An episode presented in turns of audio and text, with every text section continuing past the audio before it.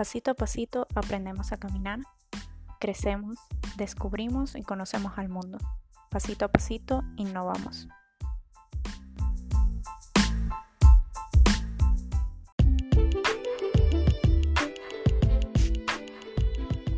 Hola a todos, mi nombre es Marilyn Fernández, soy estudiante del máster en Innovación Educativa, Laboratorio de la Nueva Educación.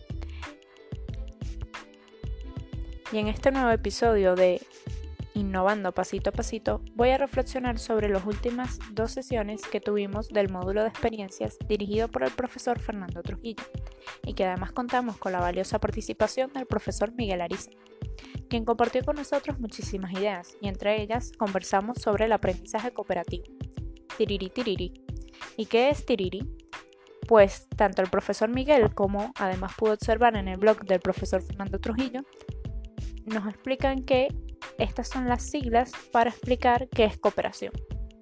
La T, la T de tarea en común, la I de interdependencia, R de recursos, I de interacción, R de responsabilidad y finalmente I de innovación. Y agrega el profesor Miguel innovación y mejora. David Johnson nos dice que se trata de cooperar y no de competir, porque el objetivo no es quién es mejor, el objetivo es que todos lleguemos a la meta, para eso es la tarea en común, para no verlo como una competición, sino que, como además mencionaba en mi podcast anterior, se trata de aprender colaborando en interacción con el otro. Además, este, y en esta misma línea, pues Tom Bander nos habla de siete cosas en, las que la escuela del futuro va a ser buena, cosas que la escuela del futuro va a ser bien. La primera, pues fijar metas importantes, y aquí nos deberíamos de preguntar para qué sirve lo que enseñamos. La segunda, crear experiencias de aprendizaje memorables, de esta manera pues evitar el olvido. La tercera, gestionar entornos de aprendizaje productivos, la cuarta, conocer a los estudiantes y sus familias. Pues luego hablaríamos de promover el crecimiento de experiencias del alumnado, potenciar el talento de su profesorado y finalmente construir comunidad. Y realmente me he quedado pensando en la cuarta, sobre conocer a los estudiantes y sus familias. Y me preguntaba a mí misma qué tanto conozco a mis estudiantes. Es una reflexión que me he estado haciendo pues en estas últimas dos semanas y pues les cuento un poco mi experiencia sobre este tema. Siempre eh, me ha parecido importante conocerlo y al momento de comenzar como un nuevo estudiante, yo doy clases particulares, así que de alguna manera suele ser eh, unas clases más individualizadas. Entonces, eh, suelo preguntarles o en algunas ocasiones les pido que, que los escriban, ¿vale? su nombre, su edad, sus expectativas sobre la clase, qué les gustaría aprender y qué les gusta hacer. Luego, antes de algún periodo de vacaciones, como fueron las vacaciones pasadas, les realizo más o menos las mismas preguntas y añado qué han aprendido, qué actividad les gustó más y cuál les gustó menos. Mi objetivo con esto es conocer, es conocer lo que ellos esperan, que se sientan a gusto en las clases y que hagan conciencia de lo que han estado aprendiendo y realizando en las clases. Esto me ayuda a replantearme qué estoy haciendo bien y qué no, y qué funciona mejor para cada uno de ellos, pues cada uno es distinto. Pero sigo teniendo la sensación de que somos de mundos distintos. Cuando les pregunto, a ver, su nombre, su edad, pues ninguno tiene duda en responder, pues todos lo dicen rápidamente.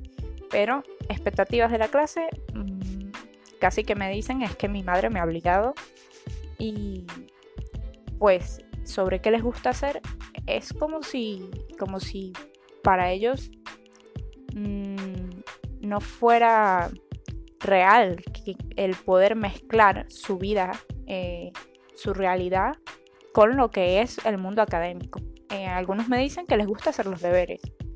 Eh, pues es maravilloso, pero, pero de verdad eso es lo que más les gusta hacer. Cuando tienen un fin de semana libre, eso es lo que buscan hacer.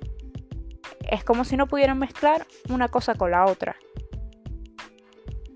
Y la verdad, el poder saber eh, cómo son sus vidas, qué es lo que realmente les gusta hacer, qué es lo que hacen en un día normal, me ayudaría pues a poder eh, desarrollar eh, mis clases, cómo las planteo, cómo les explico.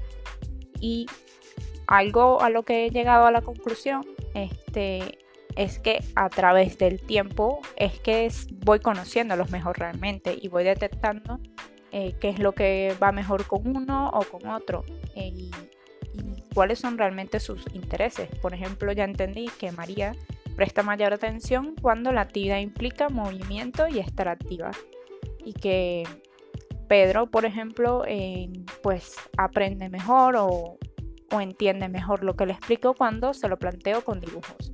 Y Clarisa, pues, si le doy algún ejemplo que tenga que ver con el fútbol, pues también encantada y, pues lo capta mejor lo que le estoy planteando.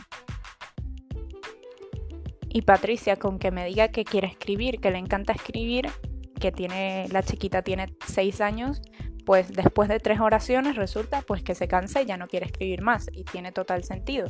Pero en principio pues le gusta escribir vale, le gusta escribir, pero ya sé que no la puedo poner a escribir mucho porque se cansa y, ya no se pierde el interés. Entonces, es importante hacer conciencia de, de esos pequeños momentos que van pasando cada clase que nos dan información sobre ellos. Y de esta manera poder replantear las clases eh, de qué manera para cada uno funciona mejor. Y para ir concluyendo, pues quiero dejarles justo con este mensaje. Y es que no paren de intentar hacer las cosas mejor. Incluso cuando sintamos que lo estamos haciendo bien, siempre podemos mejorar. Siempre se puede hacer de, una mejor manera. Siempre va a haber algo distinto que hacer. Eh, y ellos, ellos son los que nos van a, a dar la información de si lo que estamos haciendo está funcionando o no está funcionando. Y bueno, espero que les haya gustado este segundo episodio de Innovando Pasito a Pasito. Y nos vemos pronto. Hasta luego y que tengan un buen día, una buena tarde o una buena noche. Muchas gracias por haberme escuchado.